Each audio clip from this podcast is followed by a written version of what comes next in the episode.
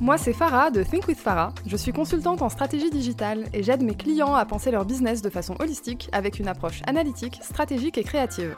Discutons ensemble des solutions concrètes pour optimiser votre business et le faire boomer. Je vous partage mes expériences, mes succès, mes échecs, mais surtout mes apprentissages pour que vous puissiez façonner l'entrepreneur qui est en vous et atteindre vos objectifs. Bienvenue dans un nouvel épisode de ton podcast Think with Farah. Aujourd'hui, j'aimerais te parler de pricing. Le pricing, qu'est-ce que c'est? C'est la stratégie de prix que tu appliques à tes offres pour ton business. Il y a plein de choses à dire sur le pricing. Alors d'abord, j'aimerais commencer par dire qu'un pricing, ça évolue. Donc aujourd'hui, on va parler de comment fixer le bon prix à chaque étape de son business. Mais avant de commencer, je t'invite à faire un tour sur Apple Podcast et me mettre 5 étoiles et un super commentaire, ça booste le référencement de mon podcast. Alors, c'est parti pour comment fixer le bon prix à chaque étape de son business. D'abord, j'aimerais déconstruire une idée et en même temps la valider. C'est l'idée selon laquelle tu as absolument besoin de pricer ton offre haut pour qu'elle ait de la valeur et que pricer une offre vraiment à prix bas, cassé, etc., ça va porter un préjudice énorme à ton business. C'est à la fois vrai et à la fois faux, et je vais t'expliquer pourquoi. Alors je vais commencer par valider cette idée. Oui, mettre un prix élevé, ça joue beaucoup sur la perception que les gens vont avoir de toi et de ton offre. Donc au final, c'est quelque chose de très positif. Contrairement à ce qu'on pourrait penser, pricer une offre avec un prix élevé ne va pas faire fuir la terre entière. Souvent, c'est d'ailleurs bien le contraire. Maintenant, pricer haut, ça ne veut pas dire pricer sans réfléchir. L'idée ici, c'est pas de jouer sur les codes du luxe avec euh, un prix basé uniquement sur la perception de la valeur de ta marque et pas de la valeur du produit ou de l'offre. Bien sûr, si ton business repose essentiellement sur de l'image de marque de luxe, à ce moment-là, les stratégies de prix sont vraiment différentes.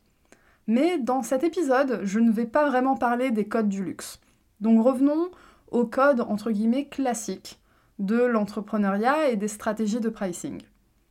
Donc comme j'ai dit, l'idée au départ, c'est d'apporter une critique sur l'idée que pricer bas porte un préjudice réel à ton business. Et pricer haut est vraiment la seule manière de réussir en affaires. Donc comme j'ai dit au début, pricer haut, donc mettre un prix assez élevé à ton offre, ça joue sur la perception que les gens ont de toi et de ton offre. Ça joue positivement. C'est-à-dire que c'est un gage de qualité, de confiance, etc., etc. Mais comme j'ai dit aussi, le but, ce n'est pas de pricer sans limite. Ici, l'idée, c'est d'apporter un prix juste qui est fixé sur la valeur apportée par ton produit ou ton service et non pas par ton expérience perçue. Et c'est en ça que cette idée, elle est en réalité très juste et très bonne à appliquer dans son business. Fixer un tarif élevé, c'est fixer un tarif pour une offre dont on a la certitude qu'elle va apporter de la valeur. Là, c'est par exemple le moment de te questionner sur est-ce que dans ta manière de pricer ton offre, tu raisonnes en termes de temps passé ou est-ce que tu raisonnes en termes de valeur apportée? Quand tu commences à raisonner en termes de valeur apportée et non plus en termes de temps perçu, d'un coup, tu commences à prendre réellement conscience de la valeur que tu transmets à tes clients. Et d'un coup, ça devient beaucoup plus simple, ou du moins moins difficile, d'augmenter tes prix. Parce que ça, c'est une réalité dans le monde de l'entrepreneuriat et dans le business. Comme j'ai dit au début, l'idée, c'est de fixer un bon prix à chaque étape de ton business. Et, comme je t'ai dit aussi, bah en fait, euh, un pricing, ça évolue. Donc tu n'es pas bloqué dans un prix unique. Tu n'es pas bloqué dans une stratégie de pricing. Là, le message que je veux faire passer, c'est que peu importe la décision que tu as prise au départ, tu n'es pas bloqué. Toujours pour rester dans l'idée de fixer un prix relativement élevé, qui est basé sur la valeur apportée et non sur ton expérience perçue, C'est que ça, en fait, ça te permet de déconstruire, de te détacher de ton expérience perçue. Parce que ça, c'est quelque chose de très subjectif. Alors que la valeur apportée, elle est réelle. Elle n'est pas subjective du tout, c'est du concret. Et ça, là où ça devient d'un coup très intéressant, c'est que, ben, en fait, ça te permet de challenger ton syndrome de l'imposteur. Pourquoi je dis ça? Parce que ça te permet de ne pas te dévaloriser. En te détachant de ta valeur perçue de toi-même, tu regardes vraiment des faits. Ce que je fais aujourd'hui, si je suis payé pour ça, c'est que ça apporte de la valeur. Ce que je fais aujourd'hui, si des concurrents directs, concurrents ou concurrentes, sont payés euh, deux fois, trois fois, dix fois plus que les prix que je pratique, c'est que des gens sont prêts à payer pour cette prestation de service ou ce produit. J'aime beaucoup dire que tu es la personne la plus importante de ton business, etc. Et c'est vrai. Mais ce qui est aussi vrai, c'est que ton business ne fait pas partie intégrante de ta personne. Et c'est important de nourrir ce détachement, détachement émotionnel, psychologique, etc. Parce que sinon, tu te retrouves à appliquer des prix euh, forcément bas parce que tu as une vision relativement basse de toi-même. Pour toutes ces raisons-là, je trouve personnellement que toutes les recommandations qu'on entend euh, sur Instagram, sur YouTube, par plein de coachs, etc., de euh, monte tes prix, monte tes prix, monte tes prix, tes prix sont trop bas, vas-y monte, etc., etc., eh ben ça a du bon. Ça a du bon pour toutes les raisons que j'ai énumérées là, là, mais j'ai aussi envie d'apporter une critique négative. Comme j'ai dit au début de l'épisode, j'apporte une critique complète et je vais te donner mes pistes de réflexion pour aussi déconstruire cette idée. Donc là, je vais te donner des arguments de pourquoi fixer un prix bas, eh ben non seulement ça ne va pas tuer ton business, mais en plus ça peut aussi lui être positif.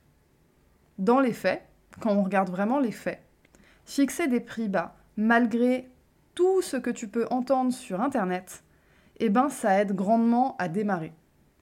Je ne parle pas ici de euh, se vendre pour euh, des petites pièces. Faut doser. Quand je dis fixer des prix bas, ça reste raisonnable, d'accord?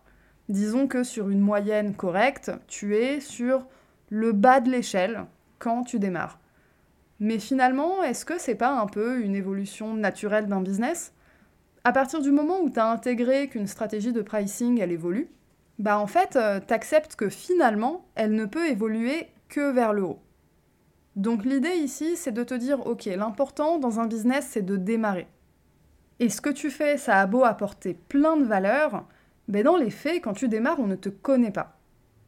Alors oui, tu as toutes les stratégies de communication du monde pour gagner la confiance, pour mettre en valeur ce que tu proposes, etc., etc. Ça fait partie de mon métier et ça fait partie du métier de plein de personnes. C'est quelque chose qui est réel et ça a un impact immense sur la perception de ton offre. Mais dans les faits, pour vraiment revenir sur quelque chose de factuel. Quand tu démarres et que tu n'as jamais eu de clients, il faut bien démarrer quelque part. Donc là, moi j'ai envie de dire quelque chose, c'est que s'il faut que pour tes premières prestations, tu baisses tes prix, eh ben fais-le en fait, si c'est le seul moyen que tu as trouvé pour démarrer. De la même manière que si pour démarrer, les seules expériences que tu peux avoir, c'est avec des collaborations, des choses peut-être pas payées, etc., ou mal payées. Si ça te permet de gagner l'expérience, le savoir et la crédibilité dont tu as besoin pour ensuite passer des étapes gigantesques dans ton business, eh ben fais-le. Et pourquoi je te dis ça? Parce qu'en fait, euh, ça, ça résume les deux premières années de mon business. Pour rappel, moi je me suis lancée en 2017 euh, je suis en freelance du coup depuis 2017, j'ai été digital nomade et j'ai dû redémarrer mon business à plusieurs reprises parce que j'ai démarré au Canada, ensuite j'ai dû rentrer en France. Au début, je travaillais avec une agence qui me ramenait tous mes clients et puis d'un coup, j'ai arrêté de travailler avec cette agence pour plein de raisons différentes. Du coup, j'ai dû régulièrement redémarrer mon business, redémarrer mon portefeuille client. L'idée ici, c'est pas de se jeter sur les moindres opportunités sans réfléchir. Moi, j'avais une réelle stratégie. C'est pour ça qu'on parle de stratégie de pricing. Même si ta stratégie de pricing, elle inclut certains sacrifices à un moment donné, Là, la question, c'est est-ce que tu as la vision pour ton business? Est-ce que tu sais où tu vas? Et est-ce que tu sais comment tu y vas? Ce qui s'est passé dans mon cas de figure, c'est que mes premières expériences, on me les a un peu amenées sur un plateau. Je ne suis pas allée les chercher, ça n'a pas été difficile, on me les a littéralement amenées sur un plateau parce qu'elles étaient en phase avec l'évolution que je voulais avoir dans mon business. Et là, dans les deux cas, j'ai eu deux options. Soit j'acceptais de travailler en étant pas très bien payé, mais en apprenant énormément, soit je refusais et j'allais vers un job bien mieux payé, mais qui n'était qu'un job. À deux reprises, j'ai fait le choix d'être moins bien payé pour gagner en expérience. Et aujourd'hui, je peux te dire que ce sont les meilleures décisions que j'ai prises pour mon business, parce que sans ces expériences-là, je serais incapable de faire ce que je fais aujourd'hui. Du coup, dans ce que tu gagnes en termes de revenus par rapport à ce que tu vends, j'ai envie de te dire, ne regarde pas que les revenus. Tout n'est pas question d'argent. Évidemment, un business sans argent, il ne tourne pas. L'objectif, c'est de faire du chiffre d'affaires, mais il n'y a pas que ça, surtout quand tu démarres. Passer certaines étapes dans ton business, ces réflexions-là, tu ne les auras plus vraiment. Et encore, quand il s'agit de négocier, il y a toujours une partie gagnant-gagnant. Je courbe les chines ici, je fais un pas vers toi et tu fais un pas vers moi et on se retrouve au milieu. Donc il ne faut pas voir que l'avantage financier il y a bien d'autres avantages dans les échanges que tu peux avoir avec des clients et clientes potentiels. Et si ça te demande de faire un sacrifice financier au bénéfice d'une expérience, d'une formation, d'un accès à des contacts, un réseau, etc., tant que c'est parfaitement réfléchi et en phase avec ton business, je ne vois pas en quoi ce serait une mauvaise décision. Ok La deuxième chose que j'ai envie de dire, c'est que rendre une offre accessible ne change en rien sa valeur réelle. Ça peut changer sa valeur perçue, bien sûr, et c'est pour ça qu'il faut doser, mais ça peut par exemple être un vrai choix personnel de vouloir rendre ses offres accessibles. Tout le monde n'a pas la volonté de faire plein d'argent, et c'est totalement ok, normal, tant que tu es en phase avec toi-même. Tout comme c'est tout à fait ok et normal de vouloir faire plein d'argent, hein. il n'y a aucune critique là-dedans. L'idée ici, c'est vraiment d'être en phase avec soi-même. Est-ce que j'ai envie de rendre mon offre accessible au plus grand nombre au détriment de mon confort financier? Et là, du coup, tu perds en finance, mais tu gagnes en bien-être et en bonheur d'une certaine manière, parce que tu sais que ce que tu proposes va au-delà de l'aspect financier. L'objectif d'un business, comme j'ai dit, c'est de faire du chiffre. Oui. Mais ce n'est pas la seule raison pour laquelle on entreprend. Sinon, on passerait pas autant de temps à parler de vision, à parler de déconstruire des peurs profondes, personnelles, etc. Il y a vraiment une notion de valeur qui est très importante à avoir et ta stratégie de pricing est un excellent moyen de retranscrire les valeurs de ton business. C'est évidemment pas la seule manière de retranscrire tes valeurs. Ce n'est pas parce que tu as un pricing élevé que tu manques de valeur ou d'attention envers tes clients et tes clientes. Pas du tout. Ici, ce qui va faire la différence, c'est est-ce que tu es en phase avec toi-même ou pas. La meilleure stratégie de pricing, c'est celle qui te permet d'avancer vers tes objectifs de vie, tes objectifs pour ton business, tout en restant en phase avec toi-même. Et là, je vais te reparler du syndrome de l'imposteur. Le syndrome de l'imposteur, comme j'ai dit, un moyen de lutter contre, c'est de te concentrer sur la valeur apportée par ce que tu proposes et non pas par ton expérience perçue. Mais ça, c'est dans le meilleur des mondes. Dans la réalité, lutter contre le syndrome de l'imposteur au quotidien, c'est pas si simple. Donc là, moi j'ai envie de te dire un truc. Comme tu sais, l'essentiel, c'est de passer à l'action. L'essentiel, c'est de faire. Donc au final, si tu as besoin de baisser un peu ton prix au départ, pour passer à l'action et pour te rendre compte une fois sur le terrain qu'en fait tu apportes réellement de la valeur et que tu t'étais trompé de fixer un prix si bas, eh ben vas-y fonce, c'est comme ça qu'on apprend. La morale de l'histoire, c'est qu'une stratégie de pricing, elle évolue. Elle est jamais fixe et tu as le droit à l'erreur. Non, ça ne va pas changer radicalement la manière dont tes clients et clientes te perçoivent. Tu as le droit de faire changer ton offre. J'ai d'ailleurs fait un épisode sur comment faire évoluer son offre. Il s'agit de l'épisode 20, comment transitionner d'une offre à une autre. Ça montre bien que ton business n'est pas statique. Tu as droit d'évoluer, tu as aussi droit à l'erreur.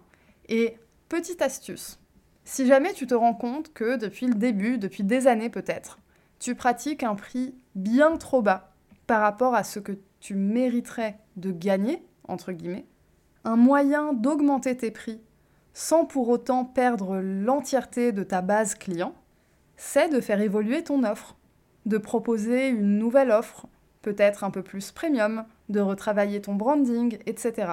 Il y a plein, plein de solutions qui existent aujourd'hui pour retravailler la valeur perçue de ta marque et de ton travail.